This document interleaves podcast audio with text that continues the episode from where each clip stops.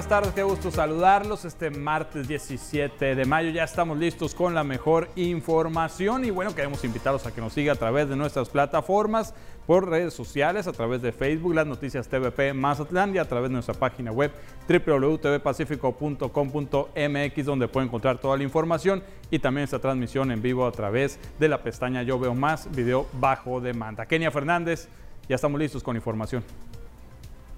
Omar Lizárraga, muy buenas tardes. Listos ya con la información más relevante de este día. Le tenemos información que tiene que ver con temas de salud y es que ante el primer caso sospechoso de hepatitis aguda grave en el estado de Sinaloa en menores, la Secretaría de Educación Pública y Cultura señala que se va a mantener muy al pendiente de los síntomas que tengan los alumnos y alumnas en los diferentes planteles educativos para evitar, por supuesto, contagios de esta enfermedad. Y también aquí en la ciudad, en Mazatlán, en el faro de Mazatlán, están tomando algunas medidas esto al intenso calor que ya se está registrando, algunas medidas sobre todo para proteger la salud de los visitantes. Es parte de lo que tendremos hoy, Omar.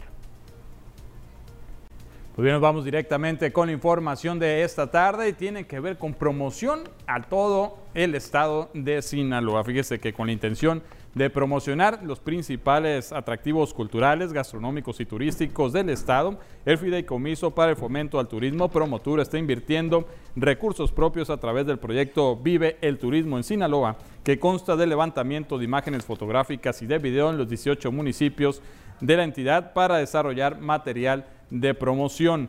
José Alfonso Reséndiz Memije, director de Promotura en Sinaloa, dijo que la intención es que cada uno de los municipios cuente con material propio para promocionar el destino y al mismo tiempo el Estado tenga tres videos, uno por categoría, que concentre los atractivos culturales, gastronómicos y turísticos de toda la entidad. Este proyecto de levantamiento de material dio inicio desde el pasado mes de marzo y culminará este 29 de mayo para posteriormente trabajar en la postproducción de cada uno de los videos y uno en general de todo Sinaloa que será presentado en lo futuro. Es un programa que se llama Vive el Turismo en Sinaloa. Eh, ya llevamos eh, producciones realizadas en 10 municipios. Estamos por concluir en este mes con los otros 8 restantes. restantes perdón. Eh, contempla fotografía, eh, video de las zonas turísticas, el área gastronómica de cada municipio, todo lo que puede ofrecer el municipio para entregarle todo ese material a los mismos municipios, a la Dirección de Turismo, así lo hemos acordado, para que ellos puedan y se dediquen a promover también a la par junto con nosotros eh, los destinos.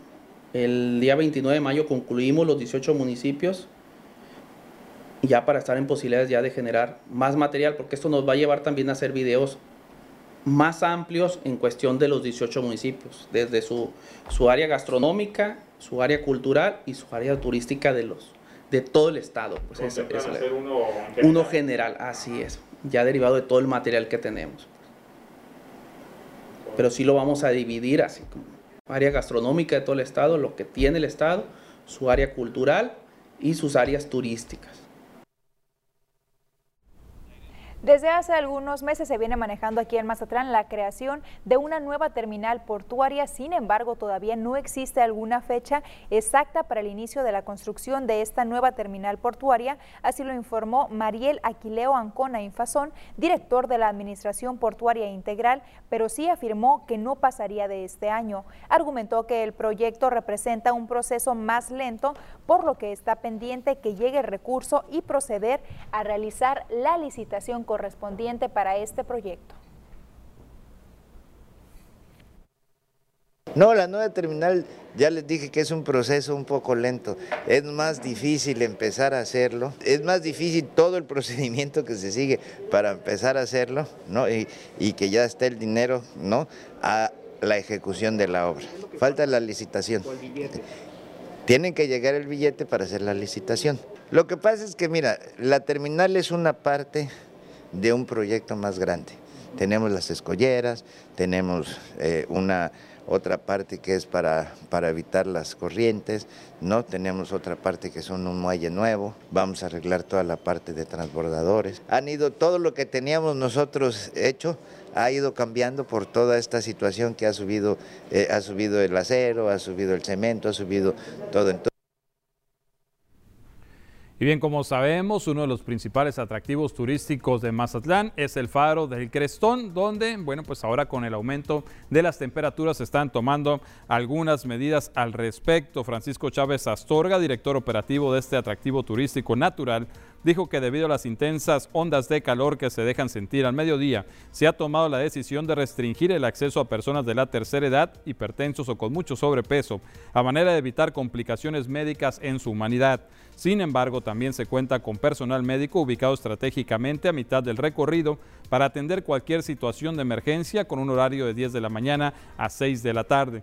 La recomendación es usar ropa deportiva, mantenerse bien hidratados y subir antes de las 10 de la mañana o después de las 4 de la tarde.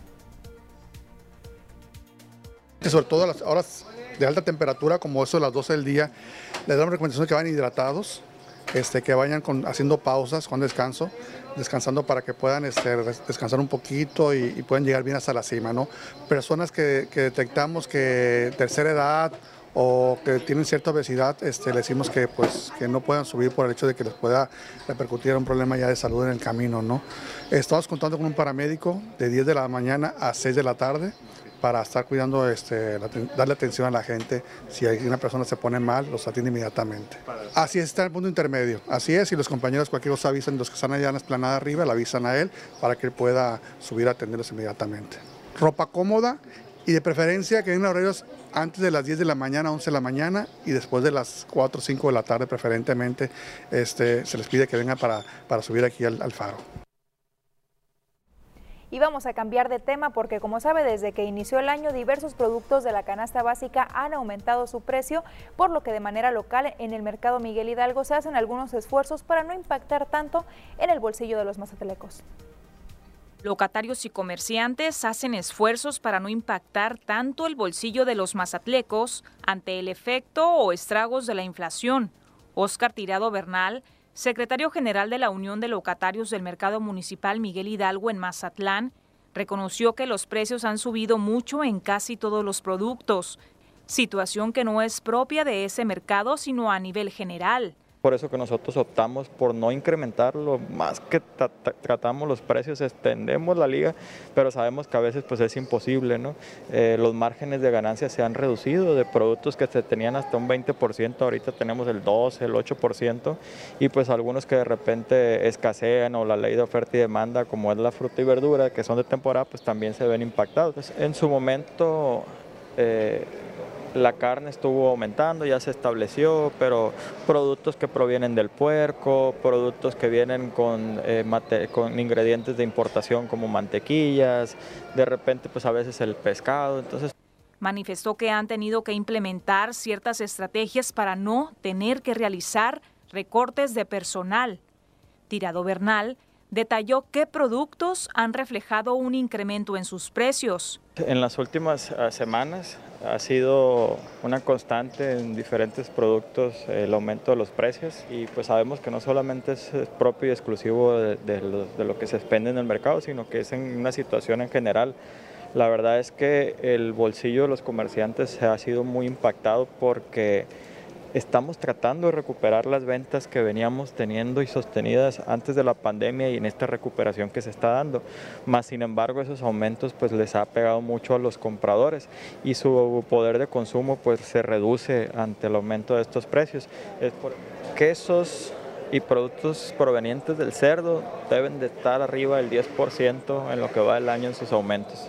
Indicó que la afluencia de clientes ha sido sostenida en esa central de abastos, pero el comprador ha disminuido entre un 10 o 15% el poder de adquisición con los aumentos que se han presentado, por lo que es una situación que preocupa y mucho. Es una plática constante donde el comprador te dice ¿no? que ahora le alcanza para menos de lo que compraba el año anterior y en todo lo que hace su consumo. Entonces es una situación que preocupa y ocupa mucho y de eso los comerciantes estamos haciendo nuestras estrategias, reducir los márgenes de ganancia para que el consumidor siga adquiriendo estos productos en los mercados y lo pueden constatar, pero sí a veces ya es un, un aumento que no se puede sostener y se da ese brinquito. Dijo que buscan mantener la rotación del personal y seguir apoyando a la ciudadanía pero a su vez también ellos requieren el apoyo de las autoridades, en especial de parte de la Secretaría de Economía. Y locatarios del mercado Plaza Bastos, esto en Infonavit del Conchi, que pues es un centro de comercio particular y no pertenece al municipio. Dicen que tienen pues varias necesidades por lo que piden la intervención de las autoridades. Desde hace varios años han externado una petición que se les arreglen las luminarias de la avenida principal y hasta la fecha no han tenido respuesta en materia de seguridad pública. Señalan que hace falta mayor presencia policial, pues tampoco hay rondines por la zona. El llamado viene de parte de la presidenta del mercado, María Lilia Lizarraga. Pues, eh, sí quisiera que de vez en cuando el presidente municipal o eh, diera una vuelta por acá, porque como somos un mercado particular, muy poco nos visitan. Eh, por parte de los policías, por ejemplo, casi nunca vienen a, dar una vuelta o, o ver qué necesidades tenemos aquí, no. Por ejemplo, aquí en la avenida principal del mercado el alumbrado es muy escaso. Sí, a veces ponemos eh, quejas donde tenemos que hacerlo, pero no, casi nunca nos resuelven, ni vienen a buscarnos, ni a, ni a preguntarnos si ya se resolvió los problemas que tienen. Pues bien, así la situación, eh, recordando cómo iniciamos el noticiero con la cuestión de promoción turística, pues bueno, Promotur está invirtiendo recursos propios con un equipo propio de producción también para hacer promoción de los 18 destinos de Sinaloa. Bueno, pues esto eh, nos comentaba el director de Promotour que pues cotizó por fuera, salía muy elevados los costos y bueno, pues decidieron hacerlo por cuenta propia, esperemos a ver el resultado. Eso a nivel estatal, pero también hay que recordar que por ejemplo Mazatlán hoy en la tarde precisamente se va a hacer el lanzamiento de la nueva marca de MZT que precisamente busca también ayudar a estas estrategias de promoción que se hacen a nivel internacional. Y que por primera vez va la marca Mazatlán separada de Sinaloa al Tianguis Turístico y bueno, pues esto es parte de la marca que se va a presentar hoy por la tarde, pues es la que se va pues a potencializar ahora con la promoción turística a nivel estado y a nivel nacional y por qué no decirlo también a nivel internacional. Que esperemos que tenga éxito. Y también Omar antes de mandar a corte señalar también esta situación que se está registrando en el faro de Mazatlán. Es algo que como locales ya sabemos, sin embargo a veces nos visitan familiares, amigos de otros estados y hay que recordarles muy importante esta situación que subir el faro no es tan fácil como muchos creemos, entonces hay que ir en los horarios establecidos que es o muy temprano o muy tarde, a mediodía ya se están aplicando algunas restricciones. En este caso, pues las personas adultas mayores o con algunas enfermedades no van a poder subir a horas pico del, del mediodía. Sí, pues es lo más recomendable porque, bueno, pues podría traerles consecuencias en su salud. Y bien, pues lo invitamos a que se siga comunicando con nosotros a través de nuestra línea de WhatsApp 6692405644. La tenemos aquí en su pantalla y nos puede hacer llegar sus denuncias ciudadanas, también de preferencia acompañadas de alguna imagen, algún video para que las autoridades constaten la situación que está viviendo en su colonia. Y también, Omar, la otra opción, que como todos los días se la mencionamos, también es escanear el código QR, una manera bastante sencilla de ponerse en contacto con nosotros. Únicamente tiene que abrir la cámara de su celular, se acerca donde está nuestro código, este que está en su pantalla, y de esa forma lo manda directamente a nuestra bandeja de chat. Y también nos puede buscar en Facebook, estamos como las noticias TVP Mazatlán, ahí puede encontrar todas las noticias que le llevamos todos los días a través de este espacio y, ¿por qué no? Pues también esta transmisión completamente en vivo para que nos deje sus comentarios vamos, anuncios. Vamos un corte y aquí seguimos.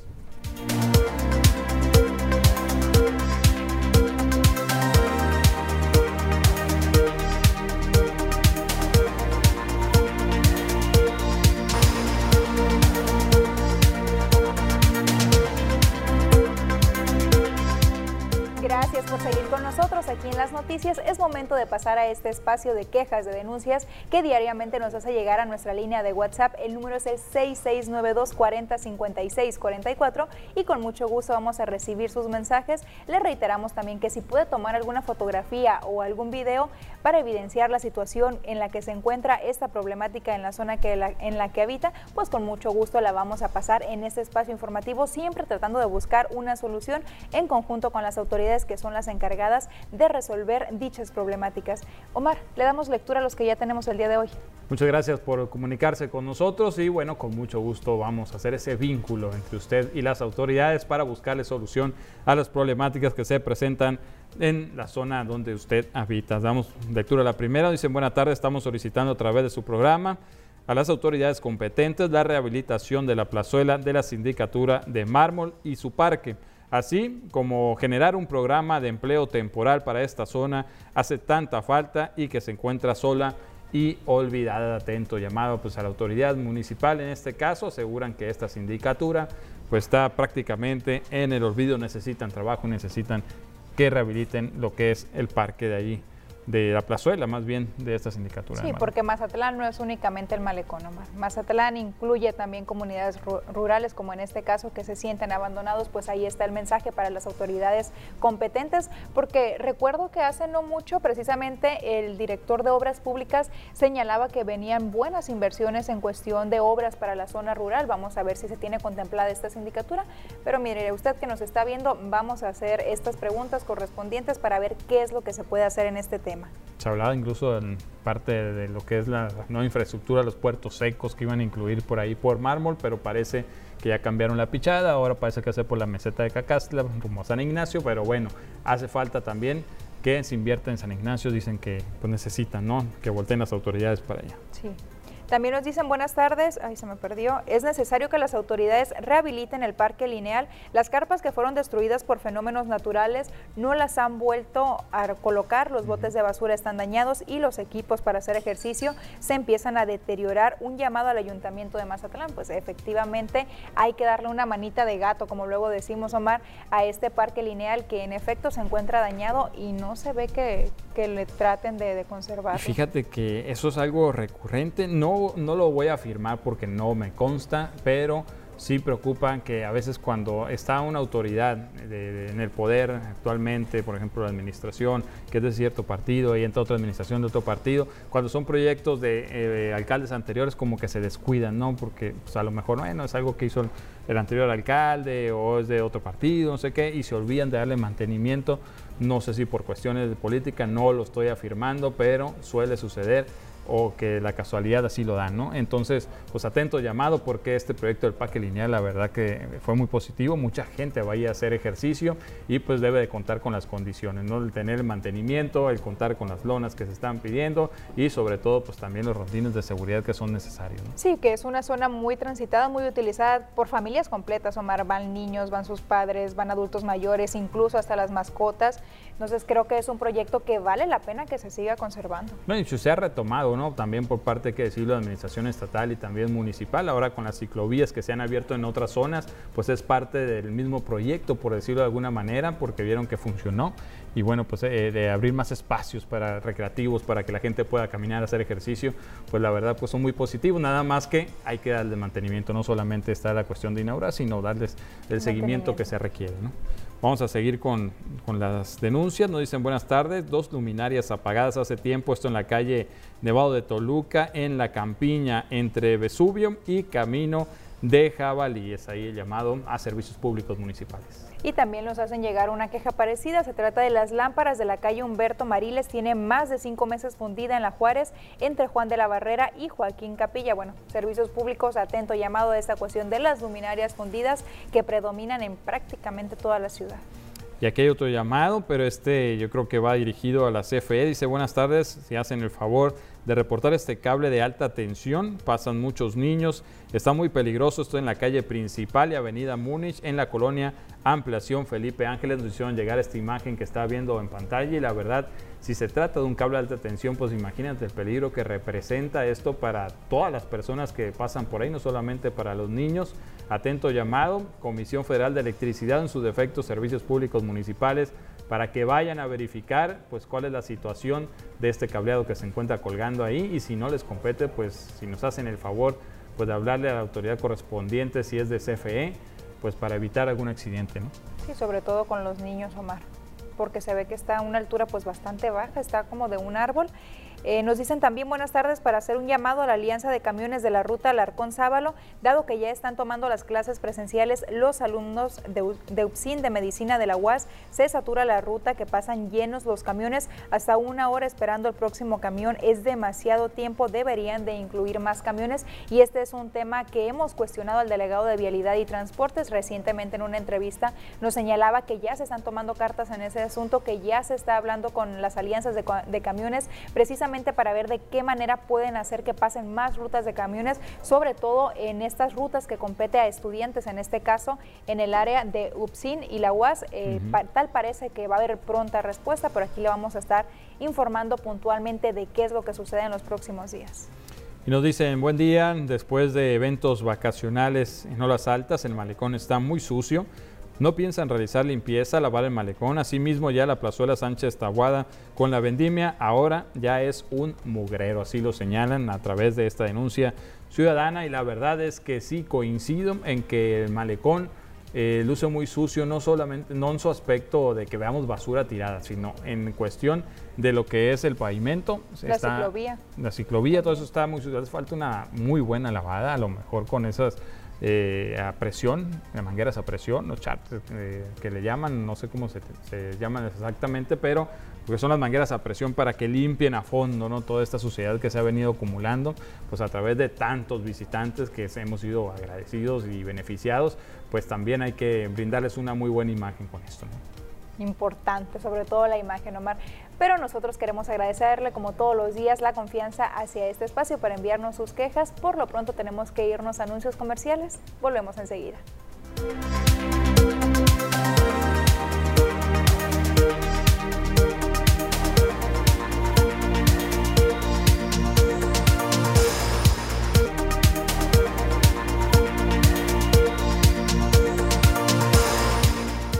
Estamos de vuelta. Es tiempo de hacer un recorrido por la República Mexicana para ver cuáles son las notas más relevantes hasta el momento a nivel nacional.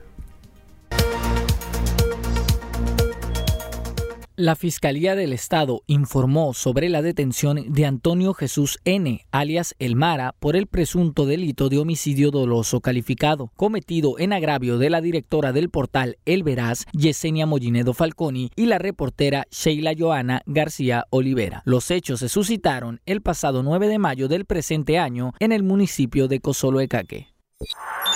La Fiscalía General de Justicia Capitalina dio a conocer a través de la Fiscalía General de la República y la Cancillería Mexicana que ha realizado un total de cinco peticiones de extradición al gobierno de Israel para llevar ante los tribunales al escritor y exdiplomático Andrés Ruemer. El imputado y prófugo de la justicia es señalado por los delitos de violación y abuso sexual agravado, ambos de prisión preventiva oficiosa, por lo que en caso de ser extraditado no podrá llevar el proceso en libertad. La familia Sánchez Chalamigua recibió las llaves de su nueva vivienda luego de que la casa que construyeron con muchas ilusiones fue devorada por el socavón de casi 130 metros de diámetro que apareció hace un año en las tierras de cultivo de Santa María Zacatepec, perteneciente al municipio de Juan Bonilla. Fue el 29 de mayo de 2021 cuando la señora Magdalena Chalamigua se dio cuenta que un hoyo de 5 metros de diámetro estaba surgiendo en la parte trasera de su casa, sin imaginar que con el paso del tiempo la oquedad se extendería. Con la Plataforma Nacional de Transparencia ya no hay sigilo, no hay secrecía, todo es público, planteó la comisionada del Instituto Nacional de Transparencia, Acceso a la Información y Protección de Datos Personales, Norma Julieta del Río Venegas. Explicó que a lo largo de su existencia se han registrado más de 9 millones de consultas, de las cuales 6 millones 211 mil corresponden a los buscadores temáticos y 2 millones 789 mil al buscador general de la PNT.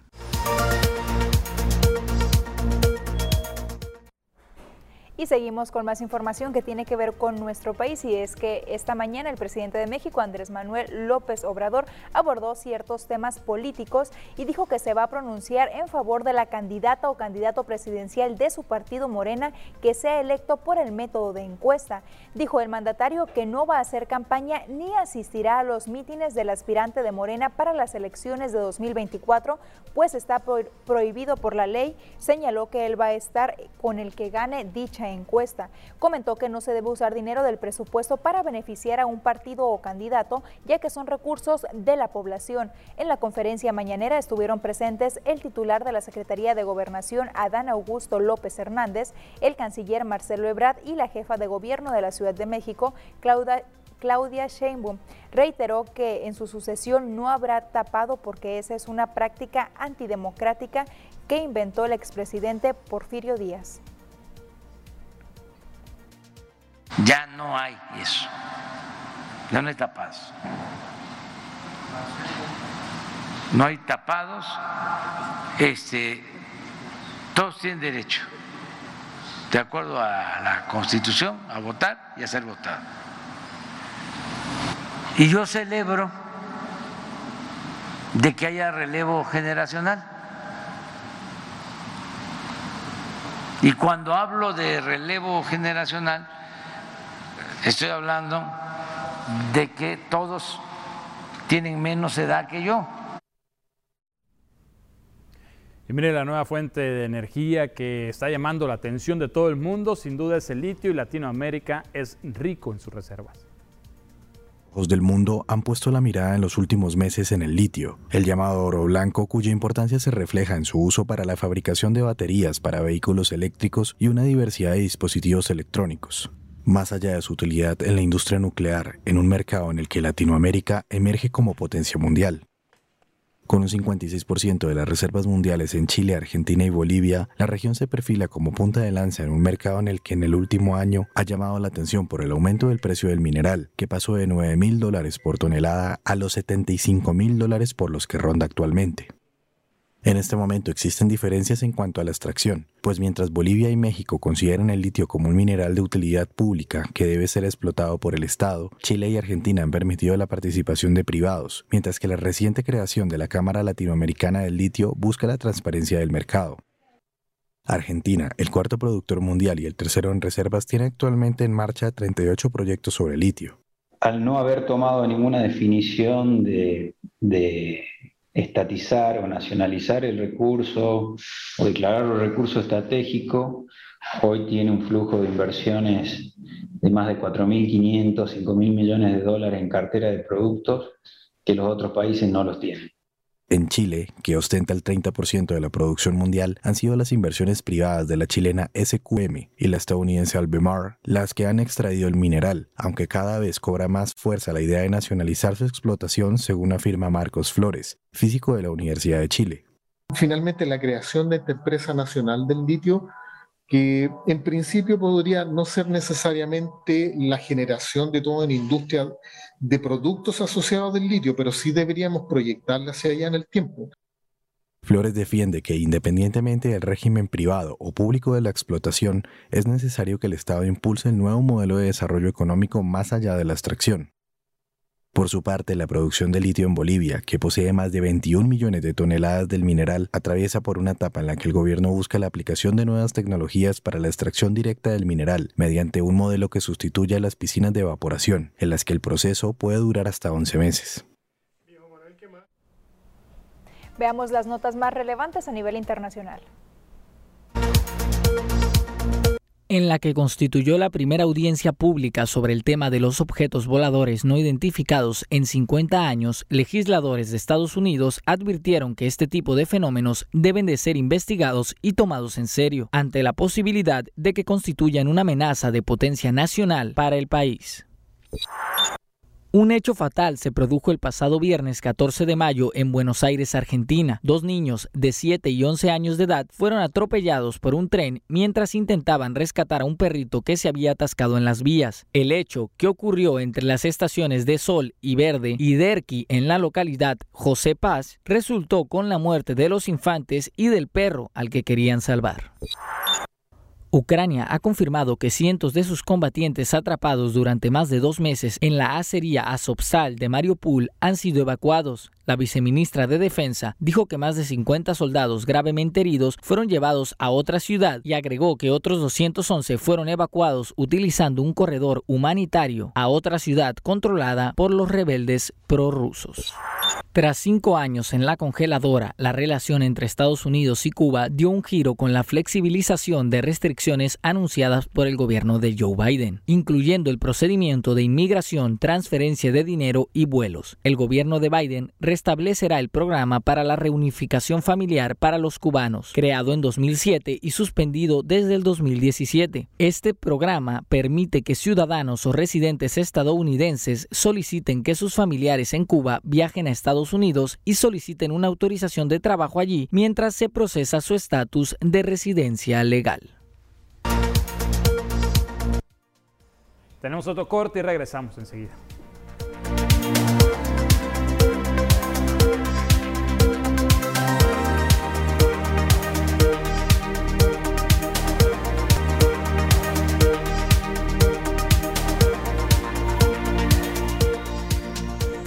Continuar con nosotros aquí en las noticias TVP Mazatlán. Seguimos con más información y es que el día de hoy en el Jardín de Niños profesora Margarita Rodríguez del municipio de Culiacán se inauguró la primera Jornada Nacional de Salud Pública 2022 donde la Secretaría de Salud en Sinaloa y la Secretaría de Educación Pública y Cultura en la entidad trabajarán de la mano con la finalidad de fortalecer la salud e higiene por medio del esquema de vacunación para todos los mexicanos contra las enfermedades virales. El subsecretario de Atención Médica en Sinaloa, Alberto Quintero Pérez, comentó que es un esfuerzo intersecretarial para inmunizar a la sociedad y llevar pláticas de concientización para que se informen de los beneficios de recibir la aplicación de la vacuna triple viral SRP.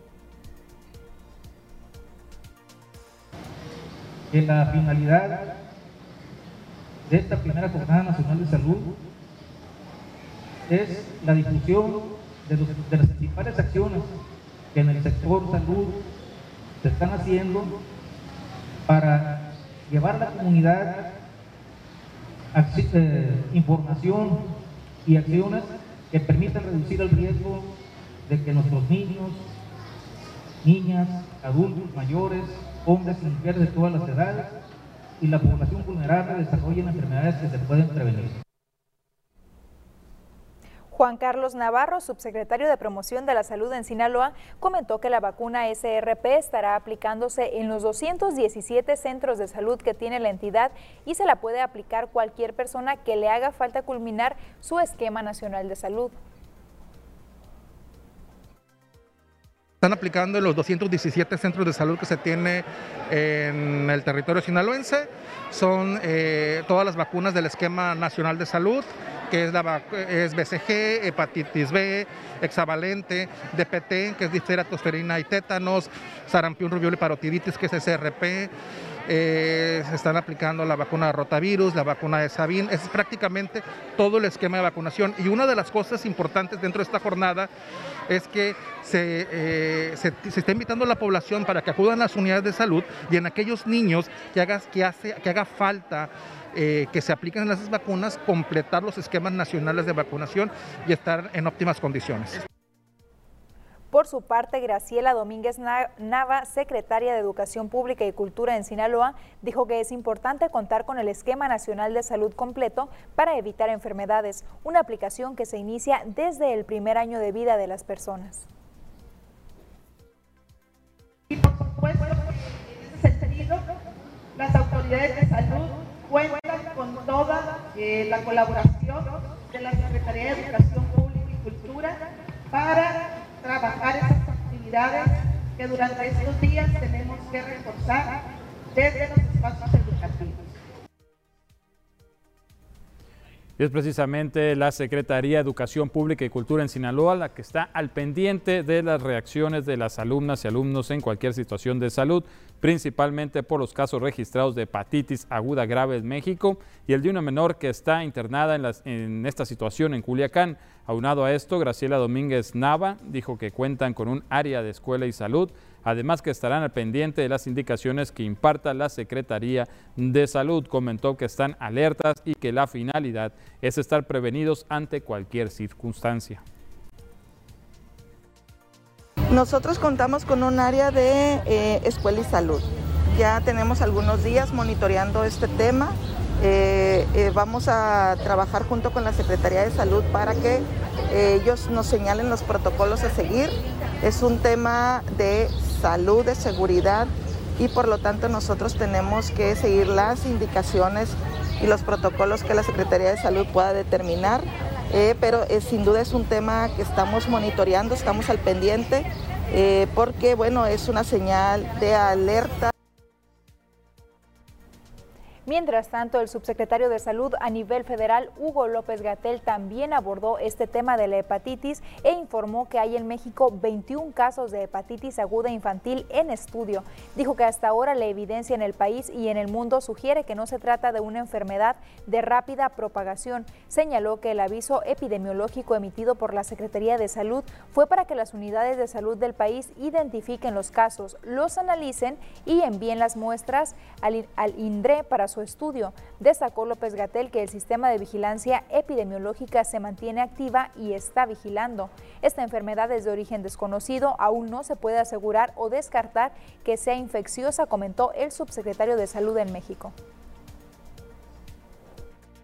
Pero es muy importante tener presente que hasta el momento, ni en México ni en el mundo, existe evidencia para confirmar o para descartar ninguna de las dos cosas cuál es la causa de esta hepatitis. No se puede asegurar que sea infecciosa, no se puede descartar que sea infecciosa. El elemento positivo es que el análisis de los datos, tanto los de México como del mundo, sugiere que no se trata de una enfermedad de rápida propagación. Pues bien, siendo de que estar prevenidos y atentos a las indicaciones que den las autoridades de la Secretaría de Salud. Mira, alrededor de 50 establecimientos de alimentos han sido cerrados en lo que va el 2022 por la Comisión Federal para la Protección contra Riesgos Sanitarios, la COEPRIS. Esto por falta de higiene, así lo señaló Luis Alfonso García Corrales, comisionado de COEPRIS en Sinaloa dijo que están reforzando esfuerzo para la detección de estos establecimientos que no cumplen con las medidas sanitarias necesarias para atender a los consumidores. García Corrales señaló que en el cierre de los negocios predominan los municipios de Mazatlán y Los Mochis. Eh, asistir a establecimientos que sean higiénicos, que, que estén bien instalados, que compremos en lugares que, estén, que tengan permisos y que cuenten con todas las medidas sanitarias. En el 2022 tenemos una estadística de arriba de 50 establecimientos. ¿En Culiacán? En no, en, en Sinaloa. ¿Principalmente en qué municipios? En Mazatlán y en Los Mochis. Y luego de esta información nos vamos a anuncios comerciales. En breve volvemos.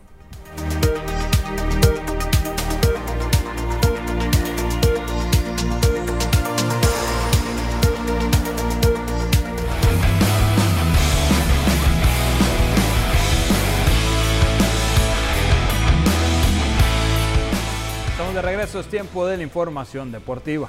Ernesto Vázquez ya se encuentra listo con todos los detalles de lo que acontece en el mundo de los deportes. ¿Qué novedades hay, compañero? Pues ya estamos listos con información del boxeo. Ayer habló Gilberto El Zurdo Ramírez en conferencia de prensa, Liga MX Femenil hay final y vamos a platicar de diferentes temas. Adelante, por favor, con información. Muchas gracias. Vamos a arrancar precisamente lo que ocurrió el día de ayer, ¿no? Ya está en tierras porteñas. Gilberto El Zurdo Ramírez peleó el sábado en Ontario, California y ya se encuentra en el puerto, ¿no? El día de ayer en una conferencia de prensa habló referente al futuro que está buscando el peleador mazatleco, el boxeador mexicano, en cuestión de qué es lo que quiere. Y mencionó que lo que busca es ser el rey de las 175 libras, convertirse en el que mande en esa división, pero para eso tendrá que tener la oportunidad de pelear por un cinturón mundial, por una pelea titular, ¿no? El rival que tiene en la mente, el que está en la mira por parte de él y por parte de Golden Boy Promotion, de Oscar de la Hoya, se trata de Dimitri Vivol. Vamos a ver si la pelea con el ruso se logra consagrar. Por lo pronto, el día de ayer habló el zurdo que ya llegó a 44 peleas ganadas, 30 knockouts en su carrera profesional. Habló el zurdo referente a su llegada al puerto, qué es lo que quiere, qué es lo que busca y además el título que quiere conseguir. Lo escuchamos. Es un privilegio representar a, todos, a todos los mexicanos, en especial a Mazatlán, el que, cree, el, que crezca, el que, el que conozca la ciudad también, poner en alto a Mazatlán y, pues muy contento porque sigo rompiendo récords, sigo haciendo historia y que voy a romper el récord de Floyd Mayweather también que tiene 50-0. Ya estoy a seis peleas de eso.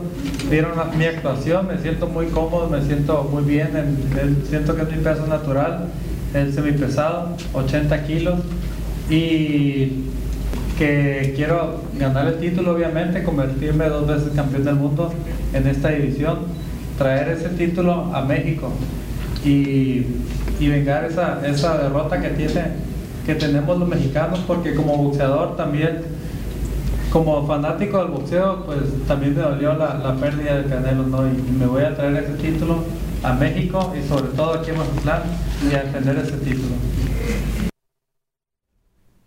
El zurdo, además de hablar de su futuro, también, como lo escuchamos, habló de esa pelea de Saúl El Canelo Álvarez ante Dimitri Vivol, ¿no? ¿Cómo la vivió? ¿En qué cree que falló Canelo? ¿Cuáles fueron las cualidades de Dimitri Vivol arriba del ring? ¿Y por qué cree él que le puede ganar al peleador ruso? Y además de buscar ese cinturón contra Dimitri Vivol, hay otros tres, ¿no? Está Arthur Beterbier, otro ruso, aparece Joe Smith Jr. también en el radar para buscar por parte del CMB, del OMB o de la FIT. Esto fue lo que comentó Gilberto el Zurdo Ramírez. El fue algo, pues, algo malo para, pues, para nosotros los, los, fanáticos del boxeo, porque yo como, como fanático quería que ganara Canelo. No se dio la pelea, obviamente, pero pues simple y sencillamente soy más grande, más alto, tengo mejor, mejor peso, más habilidad y, sé que, que, soy el mejor boxeador en esta división y sobre todo que estoy más guapo que Canelo por eso. Y ahora en junio van a unificar la, los títulos, tres títulos y yo encantado de, de, ganar tres títulos en una noche, así que pues ese sería el mensaje que, que, que están que están pues teniendo los títulos que, que son míos, simplemente pues qué bueno que, estén haciendo esas peleas, ese tipo de peleas, pero el único monstruo en esa división soy yo. 75 líderes. Vámonos con más. Ayer hablábamos de los resultados que se dieron en los cuartos de final de la Liga MX y hoy tocamos el tema así de manera breve de lo que viene a ser el calendario las semifinales. ¿A quién le va? ¿A quién apoya? ¿Quiénes son los rivales que se van a estar viendo las caras? Pues ahí está. Aparece el equipo de Tigres ante los rojinegros de Atlas. Recordar que Atlas son los campeones y dejaron fuera a las Chivas. ¿Usted a quién le va, amigo, que va a estar ya viéndonos? Aparece Pachuca contra América. Aquí ya sé quién le va la mayoría, ¿no? Al equipo de las Águilas del la América, sin duda alguna. Mañana, mañana la, semifinal de ida, miércoles, mañana miércoles será el partido en la casa de los rojinegros del Atlas y en lo que corresponde a la partido del jueves, la ida en la cancha del Estadio Azteca. El jueves sería este de dos partidos. ¿A quién le va usted? Tigres, Atlas, Pachuca o América, creo que la mayoría le va a ir al conjunto de las Águilas. Vámonos con más información referente a lo que tiene que ver de fútbol, pero ahora de la Liga MX femenil, porque ya están los finalistas, los equipos finalistas para lo que viene a ser esta edición del torneo Clausura 2022. ¿Quiénes están? Van a ver las caras, pues le cuento primero el equipo de las Chivas Rayadas del Guadalajara hizo la proeza, derrotó a Tigres, 2 por 0 terminó el marcador en la vuelta, después de conseguir el resultado en la ida, Tigres había tomado una ventaja clara en el global, 2 por 0, Chivas le da la vuelta al resultado y se estará metiendo a la final, deja fuera a las históricas de Tigres, no a las felinas que simple y sencillamente habían estado luchando, no les alcanzó y las Chivas llegan a la final de la mano de Lichita. Lichita es la que consigue eh, ser la jugadora importante en el ataque, y apareció y lo consigue en este caso eh, la jugadora atacante del equipo del Guadalajara. Y por otra parte, también se verán las caras el equipo de Pachuca deja fuera al conjunto campeón a las Rayadas de Monterrey. El equipo de Pachuca sacó también el resultado importante para ellas, logrando derrotar en lo que fue el marcador global. Terminó el encuentro 2 a 1 a favor de las Rayadas de Monterrey, pero Pachuca ya por el tema del global logró colocarse a lo que viene a ser la final del fútbol mexicano en la Liga MX femenil. Se estarán viendo las caras entonces el conjunto de Pachuca ante el equipo de Guadalajara. Serán los enfrentamientos, la gran final pues está para el 20 de mayo estar arrancando con lo que corresponde a la Liga MX femenil. Vámonos ahora con información del béisbol de las grandes ligas, hablar de sinaloenses, sobre todo de los nacidos de aquí de Mazatlán. ¿Sabe quién le toca subirse a la loma? A José Luis Urquidi. Va contra los Medias Rojas de Boston. 5 de la tarde será el partido. Tendrá enfrente al equipo de los Medias Rojas de Boston. Urquidi tratando de sacar la victoria. Vamos a ver cómo le va. Será el rival que tenga enfrente Nathan Oval Eovaldi será el pitcher por parte de los Medias Rojas de Boston para el día de hoy. Urquidi que en su última apertura pues no corrió con la suerte del clima. ¿Por qué del clima? Porque iba para la cuarta entrada cuando se vino un aguacero, se tuvo que suspender el partido y ya no pudo completar su salida. 4.40 la efectividad, la obligación de Urquidi es bajar esa efectividad en lo que tiene. Hasta el momento se mantiene sólido en la rotación abridora, dos juegos ganados, una derrota hasta el momento en lo que va de la temporada. Así las cosas, amigos, aquí en este espacio de las noticias correspondiente a lo que ocurre con el pitcher Mazatleco y también lo que ocurre con Gilberto el zurdo Ramírez. Compañeros de las noticias, los deportes. Muchas gracias por la información. Pues a ver qué nueva pues aventura nos trae el zurdo Ramírez ahora. Exactamente. Con, con este declaraciones que acaba de hacer. Y, y, y, lo que se buscaba también ayer en la conferencia de prensa, ahorita en las redes sociales lo, lo, lo platicamos un poquito uh -huh. más, es traer una pelea del zurdo Ramírez acá al puerto de Mazatlán. No sabemos el campeonato para cuándo, pero se busca que sea Mazatlán. Ayer también lo, mencionaba el alcalde y uh -huh. los promotores que podría hacerse de un combate Mazatlán. Que incluso ayer se hizo un desfile precisamente en el que el zurdo Ramírez pues se veía muy contento, muy satisfecho sí. con esta última pelea que tuvo y bueno, pues sabemos que tiene para eso y para más. Vamos a ver le va a Gilberto, ¿no? Lo que viene a ser en su futuro inmediato. Pues muchas gracias por la información, compañero. Vamos a un corte comercial y regresamos, quedamos aquí en Facebook.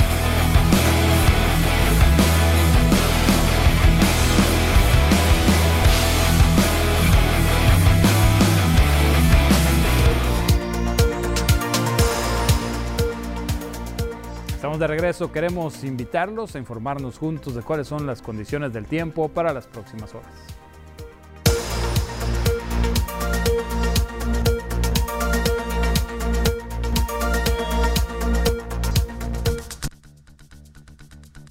Hola, ¿qué tal y buenas tardes? Gracias por seguir acompañándonos en esta excelente tarde.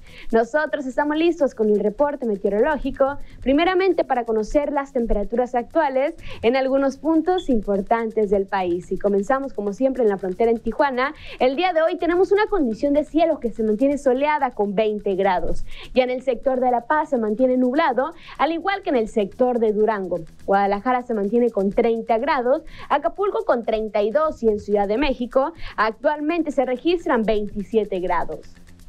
Pasamos a conocer las temperaturas actuales aquí en nuestro estado, en Sinaloa y qué tenemos para el resto de la semana, comenzando en el puerto de Mazatlán. Aquí tenemos una semana soleada con máximas que se mantienen entre los 27 hasta llegar a los 29 grados en Mazatlán.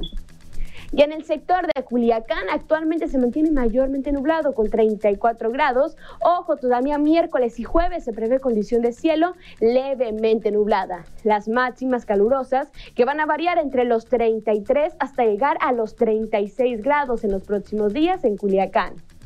Para Guamúchil, en esta tarde se registran cielos mayormente nublados, ya el resto de la semana se comienza a despejar y tenemos máximas que van a variar entre los 32 hasta llegar a los 34 grados para este fin de semana en Guamúchil. Más al norte del estado, en el sector de Guasave, igual tenemos una semana que se mantiene soleada y las máximas también calurosas que llegan hasta los 35 grados en este fin de semana para Guasave. Para finalizar, en el sector de los mochis, actualmente se mantiene totalmente despejado. Miércoles y jueves todavía se prevé condición de cielo parcialmente nublada. Máximas que van a llegar hasta los 34 grados en los próximos días. Respecto a la fase lunar, mantenemos aún en luna llena, la salida de la luna a las 21 horas con 57 minutos, la puesta de la luna a las 8 de la mañana con 37 minutos, la salida del sol se registra a las 6 de la mañana con 25 minutos y para finalizar, la puesta del sol a las 19 horas con 47 minutos. Hasta aquí el reporte meteorológico, espero que tengan una excelente tarde.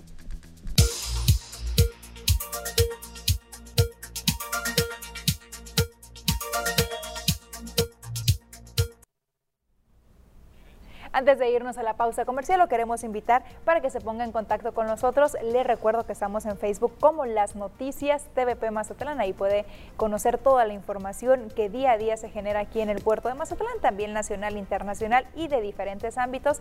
También tenemos el otro método en el que se puede poner en contacto con nosotros, es el Facebook 6692 40 56 44. Vamos a esperar todos sus mensajes, pero nos vamos a anuncios. Volvemos enseguida.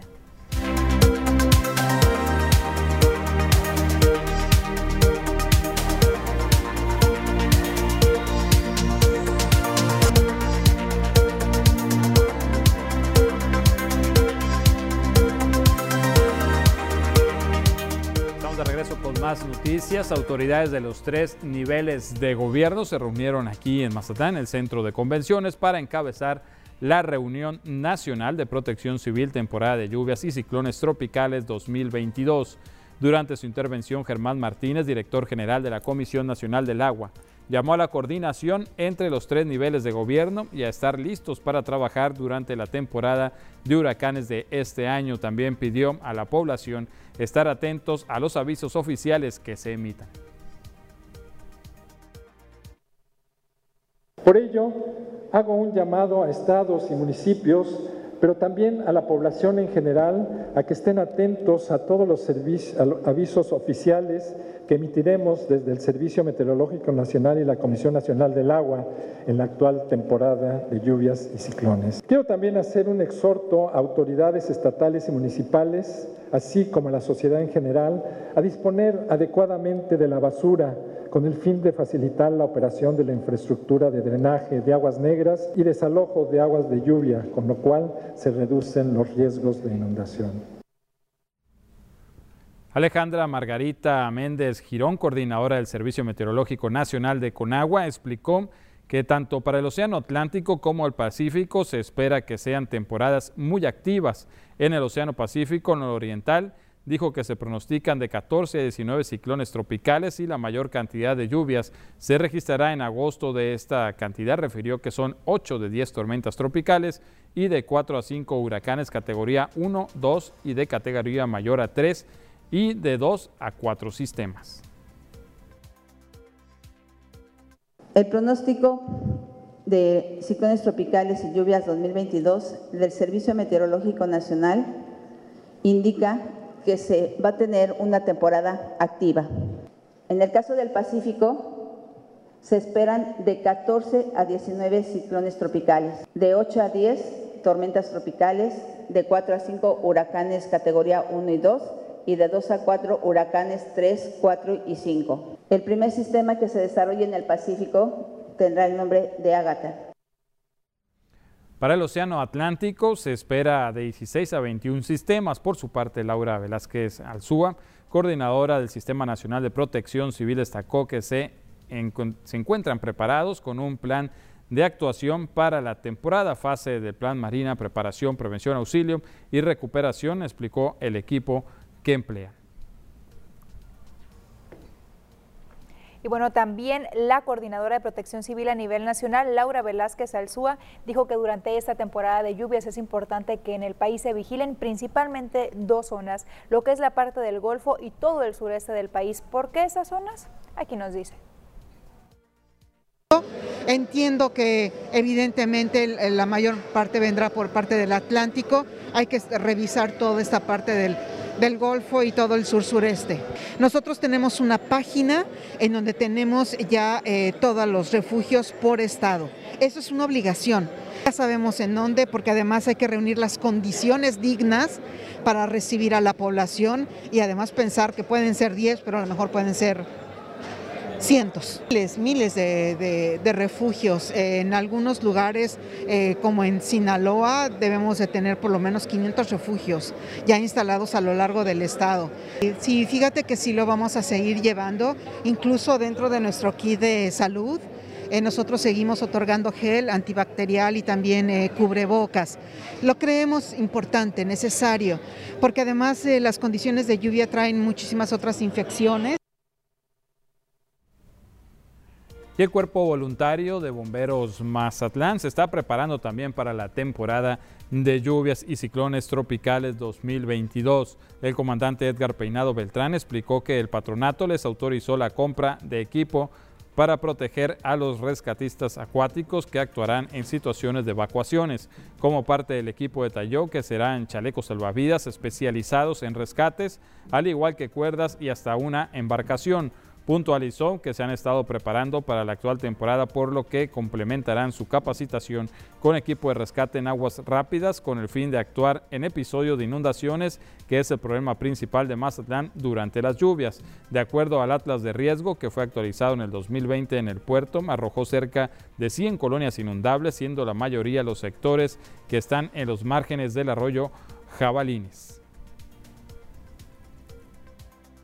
Para traer una capacitación de rescate en aguas rápidas, que es lo que nos complementaría para lo que es, lo que es el inicio de la temporada de huracanes, pues que Mazatlán sabemos que su mayor afectación pues son las inundaciones. Acabo de anunciar que el patronato eh, nos autorizó la compra de equipo para proteger a nuestros eh, rescatistas acuáticos que estarán actuando en situaciones de evacuaciones en, en esta temporada de inundaciones. Va a ser una embarcación menor e inflable con piso rígido, van a ser chalecos salvavidas especializados de rescate, van a ser cuerdas de rescate que aportarán pues a poder rescatar más personas con mayor eficiencia en la temporada de lluvias.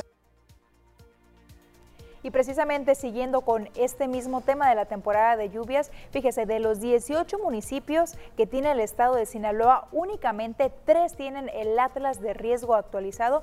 Y bueno, usted dirá, ¿para qué sirve este Atlas de riesgo? Bueno, a continuación, el coordinador de protección civil estatal, Héctor Félix Carrillo, nos explica cuál es la importancia de que todos los municipios cuenten con este Atlas de riesgo, pero sobre todo que esté actualizado.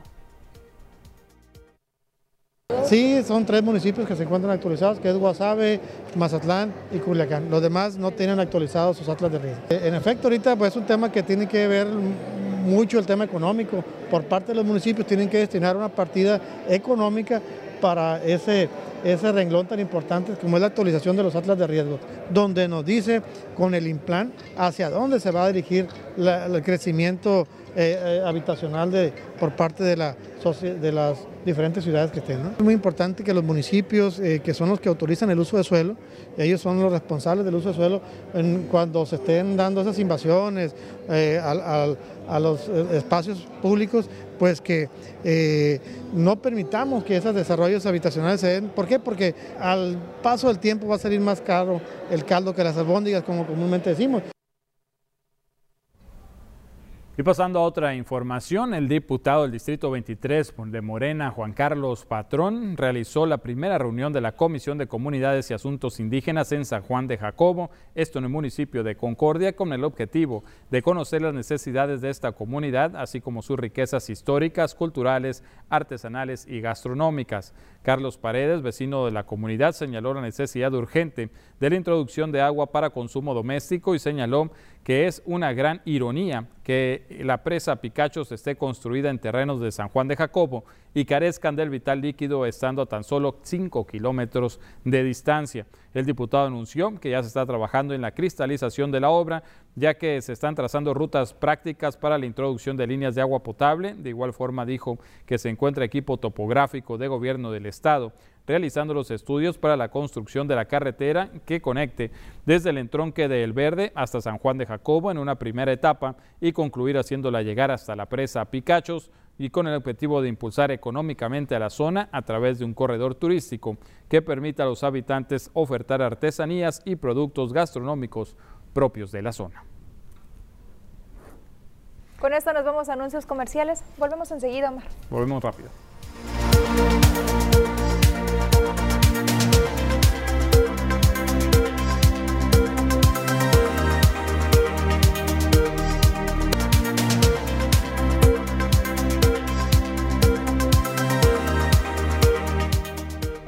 Le dábamos a conocer una noticia de un desalojo de la señora Berta Alicia y dijo que tuvo que dormir en la banqueta de lo que fue su casa en la calle Cedros de Hacienda del Valle Tras este suceso, el movimiento amplio sinaloense buscará al gobernador Rubén Rocha Moya, así como al secretario de gobierno Enrique Insunza, a fin de que se, se detengan este tipo de desalojos. Miguel Ángel Gutiérrez Sánchez, dirigente de dicha organización, precisó que son 40 familias en esta zona que no cuentan con seguridad de tenencia de la tierra y que lo que buscan plantearle a las autoridades es que hagan convenio para la compra de dichos terrenos. Tengo General de Gobierno plantearle, para los alojos, él puede. Él puede hablar con el Supremo Tribunal de Justicia y decirle, párale. Y dos, al gobernador, manda un agente que concilie intereses. 40 familias son las que están, son las mismas que están promoviendo un amparo, pero el amparo todavía no lo admitió el juzgado y este, vamos a esperar hasta el día 19 que que lo admita. Toledo, vecino que se encuentra en esta situación, señaló que los presuntos dueños de los terrenos les están solicitando hasta 500 mil pesos al contado en un lapso de seis meses, por lo que buscan una solución inmediata, ya que les han mencionado que el día jueves continuarán con los desalojos. Todo eso estamos peleando, las vamos a pagar, pero a un precio justo. ¿Al contado? No, al contado. La más barata en 350 mil pesos, la más barata, la más... Esta quieren 500 por ella y no está... Y al contado, al contado, quieren todo, todo quieren al contado. Máximo nos da seis meses para pagar. Todo lo que queremos nosotros es una solución inmediata. Y en otra información se encuentra aquí en Mazatlán personal de la Secretaría de Seguridad y Protección Ciudadana Federal, esto con la intención de reclutar personal en las vacantes de oficiales penitenciarios y médicos penitenciarios. Adrián Sierra Camacho, analista administrativo de esta dependencia federal, informó que se estarán ofertando de 80 a 100 vacantes con sueldos para oficiales penitenciarios, 16.800 pesos mensuales netos y para médicos penitenciarios de 18.600 hasta los 26.000 pesos dependiendo de la especialidad. Este personal estará recibiendo a las personas interesadas en los puestos los días 17 y 18 de mayo en las instalaciones del Servicio Nacional del Empleo aquí en Mazatlán, ubicadas en el segundo piso de la unidad administrativa con un horario de 9 de la mañana a 3 de la tarde. Los requisitos se pueden buscar en la página www.gov.mx.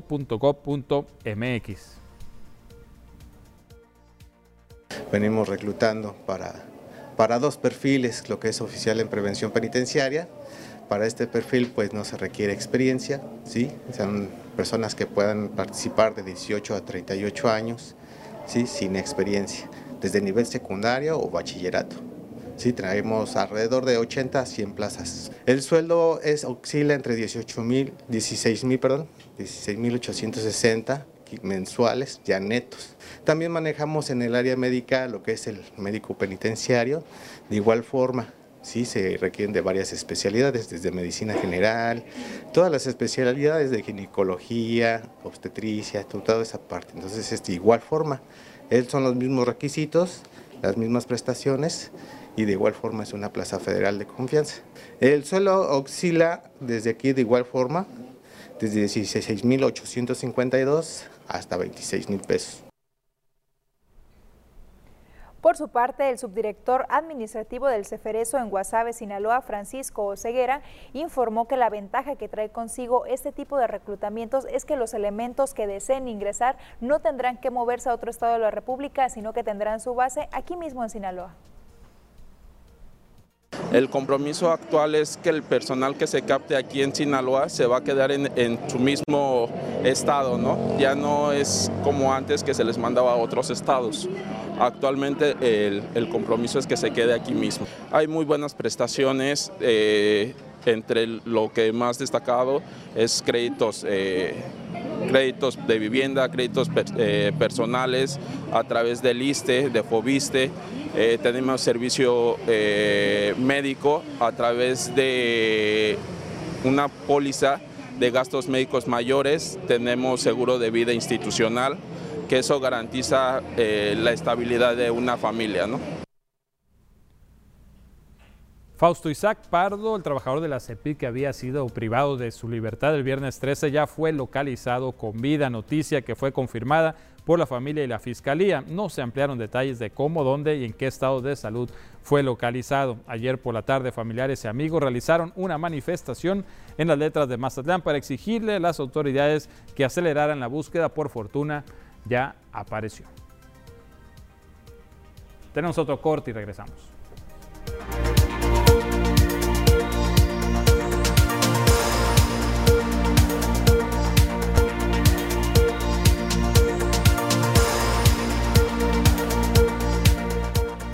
De regreso y bueno, es que Mazatlán será sede de la Info Agro Exhibición México 2022. Estos son los detalles.